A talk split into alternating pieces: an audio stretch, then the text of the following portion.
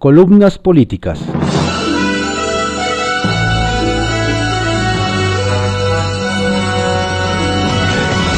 Continuamos con la audiosíntesis informativa de Adriano Ojeda Román correspondiente a hoy, miércoles 7 de octubre de 2020. Vamos con algunas columnas políticas que se publican en periódicos de circulación nacional. Alma Grande, por Ángel Álvaro Peña, que se publica en el periódico 24 horas. La corrupción somos todos. Cuando la lucha contra la corrupción no solo es una promesa de campaña, sino una bandera que debería caracterizar a la actual administración, solo se tiene un frente en el tiempo y en el espacio, porque en el tiempo la actual administración tiene en la mira a los funcionarios públicos del pasado, y en el espacio que no se aproxime a los lugares donde hay gente del actual gobierno. Es decir, la lucha contra la corrupción se libera en el pasado y fuera de la administración pública cuando en realidad debe ser un proceso que avance todos los días sin tomar en cuenta tiempo ni espacio. La lucha contra la corrupción debe ser generalizada, sin privilegios, sin distingos, sin fueros. De otra manera, no puede existir una lucha real contra nada y menos contra este mal que pareciera no solo es contagioso, sino propio de la administración pública sin importar el partido que gobierne. Actualmente, dentro y fuera del gobierno de Morena, hay hechos, sucesos que a pesar de que públicamente se conocen, no son investigados, ya sea porque no informan veraz y oportunamente al presidente o porque éste no quiere investigarlos. No se trata de un caso ni de dos. La red de corrupción abarca toda la República y lo mismo sucede en la administración municipal que en las gubernaturas, donde no solo son secreto a voces, sino que hay gente dispuesta a testificar sobre los malos manejos de la administración de Morena. Y nada se hace. Hay, por ejemplo, un estado donde la gente está harta del gobernador, donde su pasividad e ignorancia es lo de menos, porque hay malos manejos en comisiones que no deben cobrarse, en moches, propinas, tráfico de influencias, etc. Son muchos delitos, pero cuando se le informan al presidente, éste asegura que ese gobernador es honesto y está orgulloso de él. Mientras la población de ese estado no solo se indigna, sino que comienza a perder la confianza en el propio presidente de la República, quien pareciera estar ciego o simplemente lo tiene entre sus preferencias y esto implica que puede hacer lo que se le pegue la gana con el dinero de esa entidad. El caso del Instituto para devolver al pueblo lo robado es un claro ejemplo de que precisamente en el lugar donde quiere atacarse la corrupción, ésta se produce y reproduce. El 22 de septiembre renunció a este instituto de nombre rimbombante su titular Jaime Cárdenas minucioso en su trabajo y de gran experiencia en la administración pública, prefirió ver físicamente los inventarios en el ejercicio de la entrega-recepción de los objetos puestos en custodia mientras eran vendidos. Se sabía que había piezas de joyería dañadas y bajo el resguardo del personal del mismo instituto como brazaletes, collares, aretes y pulseras. Se levantó la denuncia por ejemplo, de un collar de oro blanco de 14 quilates con 27 diamantes y 27 zafiros, al que le fueron retirados los diamantes, 7 zafiros y 3 gramos de oro. Alajero, por Marta Naya, que se publica en el Heraldo de México. Dejaron pudrir el problema del agua. El próximo 24 de octubre, dentro de 17 días, se cumple el plazo para que México entregue a Estados Unidos el agua que se le adeuda, 270 millones de metros cúbicos. Ayer, el consejero del Departamento de Estado de Estados Unidos, T. Ulrich Bull, se reunió con Marcelo Ebrard para dialogar, entre otros temas, sobre la necesidad de que México cumpla con las obligaciones relativas al Tratado de Aguas de 1944, según un comunicado del Departamento de Estado difundido aquí por la Embajada estadounidense. ¿Cómo se llegó a este punto? Bueno, lo primero que habría que decir es que dejaron pudrir el tema. El adeudo de agua, herencia del gobierno de Enrique Peña Nieto, fue detectado por el equipo de López Obrador desde la transición a finales de 2018. Pero el año pasado, por más que recordó a la Cancillería sobre el tema, cruzado por el despacho, cruzando por el despacho del subsecretario Jesús Seade, no se hizo nada al respecto. Fue hasta este año, ya con los focos rojos encendidos, cuando quisieron darle una solución a las carreras. Ya era tarde. La Comisión Internacional de Límites y Aguas entre México y Estados Unidos, SILA, estaba encabezada por Alberto Sarmerón, funcionario experimentado y de confianza. Pero en los primeros días de junio pasado, le hablaron, se encontraba en Tijuana viendo lo de saneamiento del río, para informar que el canciller lo estaba cesando. Sí, cesado en el momento más inoportuno, en medio del problema. Dos versiones hay respecto a su salida. Del lado de la Secretaría de Relaciones Exteriores lo acusan de no haber puesto atención al tema del agua. Del lado de quienes trabajaron con Salmerón remiten a otro tipo de intereses relacionados con contratos de parte de la, Cancillería para deshacerse de él. En su lugar entró Humberto Marengo, ingeniero de gran prestigio y una larga trayectoria en la CFE, solo que su especialidad son las presas y los proyectos hidroeléctricos, no la distribución del agua. Y en estos días, para colmo, su segundo de a bordo, Jesús Luébano, fue diagnosticado con COVID-19. A todo ello se sumó el manejo político y zigzagueante sobre el tema del gobernador de Chihuahua. Javier Corral reclamó que no hubo coordinación con él y enfureció porque le enviaron al subsecretario de Seguridad Ricardo Mejía, otorgándole el asunto un trato de seguridad nacional. Cuando Corral buscó el diálogo, llamó a Ebrard para negociar. La directora de Conagua, Blanca Jiménez, adujo que el gobernador siempre salía con lo mismo y que eran tácticas dilatorias.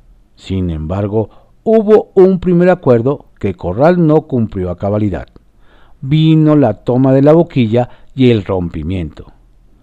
A cómo van las cosas, la solución estaría, es lo que se está negociando ahorita con Estados Unidos, en un acta contingente, utilizar las aguas internacionales.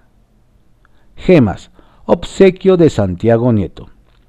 Nosotros llegamos a Genaro García Luna con la investigación de Eduardo Medina Mora. Sobremesa por Lourdes Mendoza, que se publica en el periódico El Financiero. Comparecencia del secretario de Salud. Hoy les traigo todos los pormenores de la comparecencia del secretario de Salud, Jorge el Aviador Alcocer. Y para abrir boca, déjenme decirles que las mujeres de la oposición pusieron el ejemplo por la valentía de sus cuestionamientos. De hecho, en cada una de las intervenciones, cuando la cámara enfocaba al secretario, podríamos ver su incomodidad, su molestia, el rostro desencajado y sus ojos llenos de sorpresa, el tener que dar la cara cuando, como señalaron varios senadores, él no es el culpable directo, pues el encargado de la contingencia es el subsecretario que ni siquiera quiso dar la cara.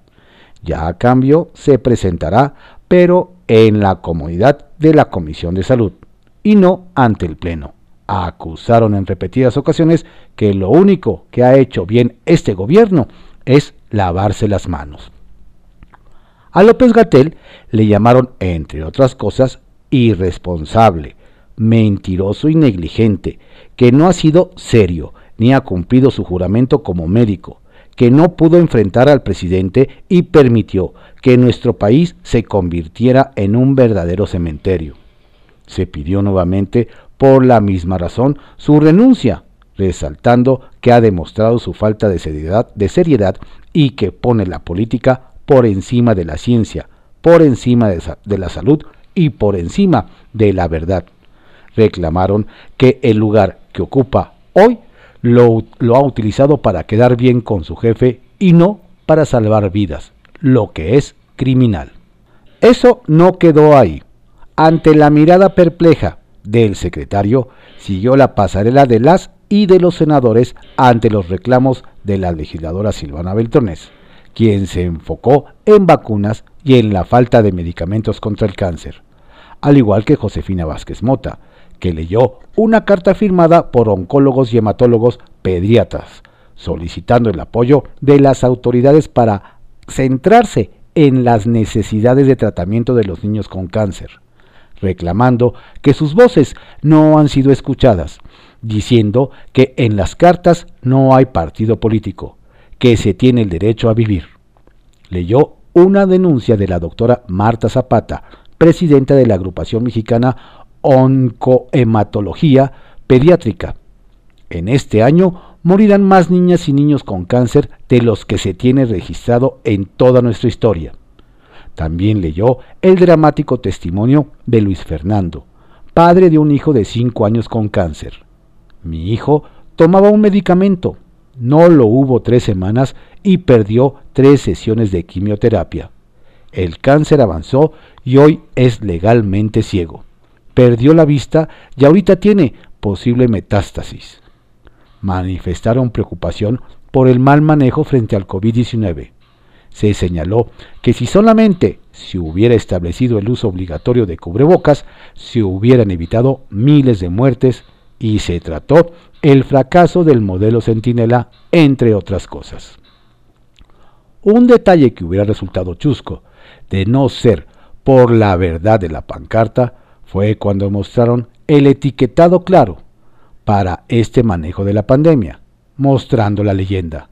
Alto en corrupción, exceso de ineptitud. La senadora Güera Reynoso insistió en que no bastan los aplausos al personal de salud, que es necesario un apoyo real y dotarles de insumos. Dijo sin mencionar nombres que el personaje de las vespertinas no emite las recomendaciones del Consejo de Salubridad General, sino las que quiere dar en su papel de vocero de la vespertina, sin sensibilidad por el sufrimiento de más de 77 mil familias, resaltando que lo que hace con la salud está mal, no es válido, no es ético, no es responsable. Eso es un crimen, gritó la senadora en su intervención. De igual manera, la senadora Marta Márquez ironizó que a la sociedad nos presentaba al secretario de Salud, Jorge Alcocer, a quien no conocemos, pues ha permitido que Hugo López Gatel, un payaso mentiroso, se preste al juego del presidente, siendo un simple animador que da información inexacta. También compartió el desgarrador audio de una madre llorando que haría que cualquiera con corazón rompiera en llanto. También le dijo, con todo respeto, es uno de los secretarios más grises de la administración. Y eso que no hay de dónde escoger. Y el presidente no lo deja actuar. Son sus floreros. Le dijo que él recibe una beca de 107 mil pesos mensuales porque no había hecho nada. El país está en pedazos en materia de salud le habló de la incapacidad y mezquindad de Gatel, invitando a que lo denuncie. ¿Cuántas muertes más valen su renuncia y la renuncia del subsecretario? Así concluyó la senadora Verónica Delgadillo, llevando el sentir de muchos mexicanos, de los que estamos dolidos por la pérdida de un ser querido ante la negligencia criminal de un subsecretario que ríe e ironiza sin dar un solo resultado positivo y sin que esto tenga ninguna consecuencia, aunque su arrogancia cueste miles de vidas. Por no dejar. Para finalizar y cerrar bocas, pues salió también el tema en la comparecencia. Resulta que el personaje que tantos senadores mencionaron se ha llenado la boca con la cantaleta de que José Narro dejó 307 hospitales inconclusos. Bueno, Pues déjenme decirles que el 28 de mayo solicité la confirmación de esta información a la unidad de transparencia. Y después de meses de espera, ya llegó la respuesta, con la cual se le cae el teatrito a Gatel, quien salió como la famosa canción de los perritos, y de los 307 hospitales con los que atacaba Narro Robles, según la propia unidad, solamente son 25. Y además dice la respuesta al calce. No omito mencionar que la planeación, construcción y operación de las unidades médicas es responsabilidad de cada entidad federativa, toda vez que los servicios de salud se encuentran descentralizados. Chúboles, tremendo coraje hará el de las vespertinas, pues en la misma unidad desestimaron el único argumento que tenía y con el que intentaba desprestigiar al doctor Narro. Arsenal, por Francisco Garfias, que se publica en el periódico Excelsior. El patrón de México y sus alzadedos en el Congreso. Los poderes de la Unión tratan a López Obrador como el patrón de México. Se doblegan ante el populismo autoritario. Leer Financial Times del presidente. La semana pasada fue la Suprema Corte de Justicia. Ahora tocó turno a la Cámara de Diputados. Morena y sus rémoras, en medio de una acalorada, interrumpida y atropellada sesión, aprobaron la polémica desaparición de los fideicomisos. Los gritos de es un honor estar con Obrador chocaron con la resistencia de los diputados de la oposición que tomaron la tribuna al grito de no, no, no. Pero también de científicos, deportistas, becarios, cineastas, escritores, defensores de derechos humanos, periodistas, enfermos o pobladores de zonas catastróficas que temen la eliminación de los, de los 109 fideicomisos. A todos ellos hay que agregar los votos en contra de ocho morenistas que ignoraron la línea dictada por el presidente desde la mañanera.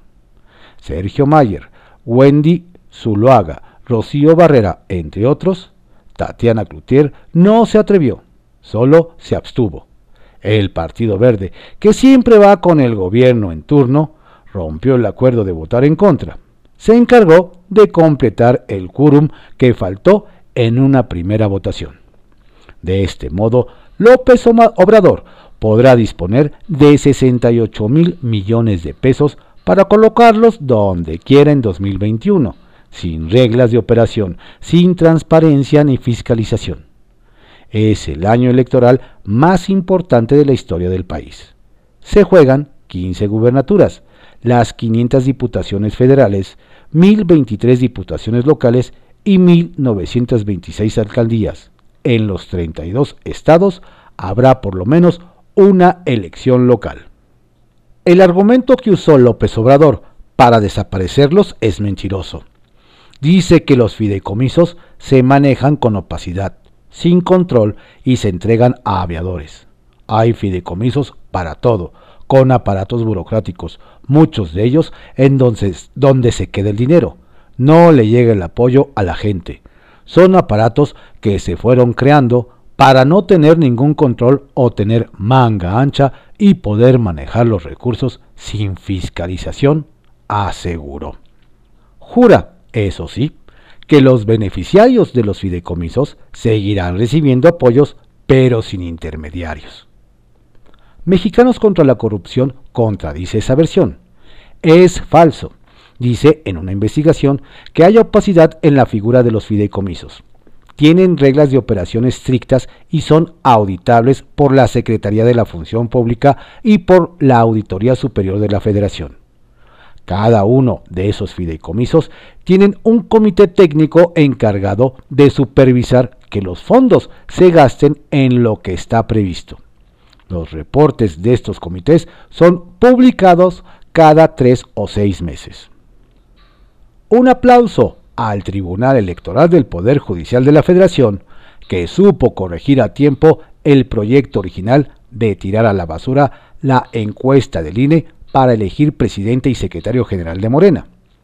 de haberse aprobado sin modificaciones ese proyecto, la dirigencia nacional del partido, controlada por los radicales, hubiese permanecido hasta después de las elecciones del 2021. Pero Fuentes Barrera supo escuchar y llegó a la sesión de ayer martes con un proyecto radicalmente distinto al que se filtró, al que filtró el diputado Mario Delgado, uno de los aspirantes fuertes a la presidencia de Morena. En su primer proyecto, Fuentes Barrera proponía anular las encuestas del INE y mantener en la presidencia al interino Ramírez Cuellar. Pero de un día para otro dio un giro de 180 grados y respaldó el proceso de elección en curso, basado en encuestas realizadas por el INE. Se impuso la razón jurídica y política. Paramos la pretensión de aquellos que querían mantener secuestrado a Morena.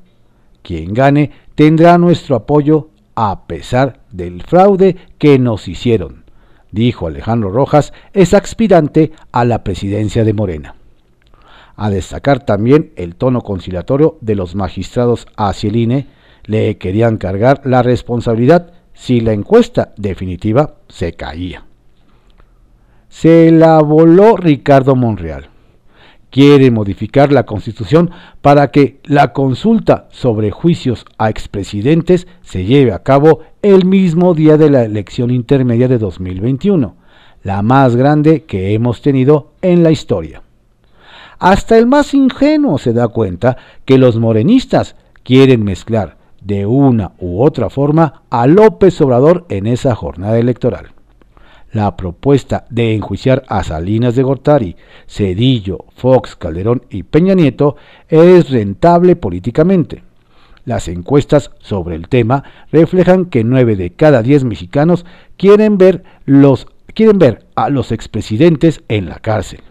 Por eso, la barra mexicana de abogados dice que la Suprema Corte, que avaló la consulta para enjuiciar a exmandatarios, cambió la constitucionalidad por la popularidad. Historias de reportero, por Carlos Lore de Mola, que se publica en el periódico El Universal. El candidato de AMLO aún puede ganar. Una encuesta de CNN colocó ayer a Donald Trump 16 puntos porcentuales por detrás de su rival Joe Biden. El famoso sitio de estadísticas 538 dice que la probabilidad de que Biden gane la elección es de 82% contra 17% de Trump. Parecería una sentencia mortal. Pero solo hay que hacer memoria. Una semana antes de la elección Trump-Hillary de 2016, una encuesta de la Associated Press AP ponía a Clinton 14 puntos porcentuales delante de Trump. Y la mismísima mañana de la elección, 538, que ganó prestigio e influencia por atinarle a varias elecciones, decía que la probabilidad de que ganara Hillary era superior al 80%. Ya sabemos qué pasó. Trump ganó la elección. El otro día, en el Washington Post, un artículo de opinión explicaba que psicológicamente los seres humanos pensamos que porque algo ya pasó una vez, va a pasar de nuevo en automático. Pero no dar a Trump por muerto no se basa solo en un truco psicológico. Hay que recordar que el complejo sistema electoral estadounidense puede dar a un ganador que pierda la suma de votos ciudadanos. Hillary ganó por 3 millones de votos de la gente, pero perdió en los votos electorales por estado. El público base de Trump está entusiasmado y el de Biden no tanto. Ha sido obstaculizado el voto anticipado por correo, cosa que favorecería al republicano porque los demócratas tienen más miedo de la pandemia y estarían más reacios a acudir físicamente a las casillas el primer martes de noviembre. Trump se ha posicionado como el candidato que se sabe mejor la economía, algo central en estos momentos, y mucha gente vota con el bolsillo. ¿Quién sabe cómo va a pesar su actitud tras haber estado contagiado del coronavirus? Pero hay cosas en contra. el épico desastre en el manejo del coronavirus, la apuesta exagerada por Estados Unidos blanco conservador, el hartazgo del público americano de tener este tipo de presidente, ese modo patán en la Casa Blanca, y que salió caro el voto de castigo al establishment, que implicó llevar a Trump a la presidencia. Ya veremos. En muchas redacciones de Estados Unidos, los periodistas se están preparando para algo a lo que no están acostumbrados, que no haya un ganador la noche de la elección, que haya que esperar días o semanas antes de saber, porque los votos por correo tardan en llegar, que un candidato se proclame ganador y diga que le hicieron fraude. Claramente, el presidente mexicano Andrés Manuel López Obrador ha votado por Trump en la elección estadounidense. Sus generosos conceptos sobre el presidente americano los ha usado en el republicano hasta en spots dirigidos al público hispano.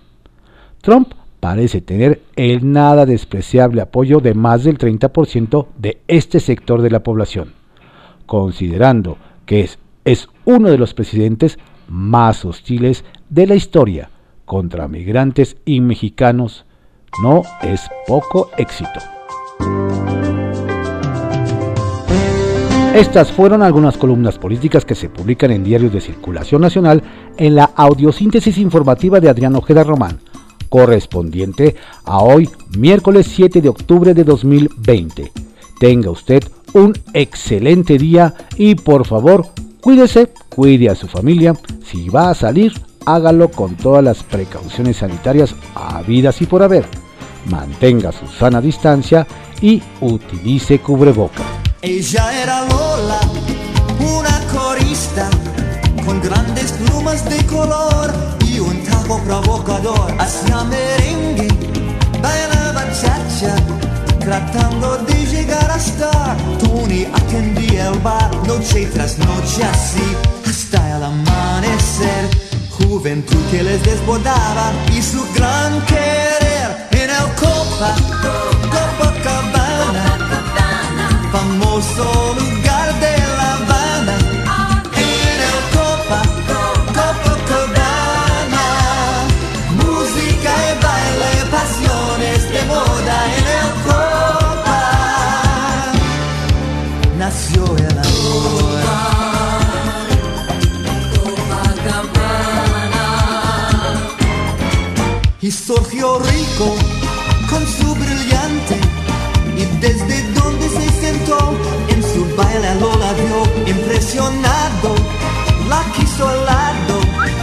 cuando él se propasó saltó Tony lo golpeó y la pelea empezó, la silla que voló, hubo sangre tan solo un tiro, quien lo disparó en el Copa,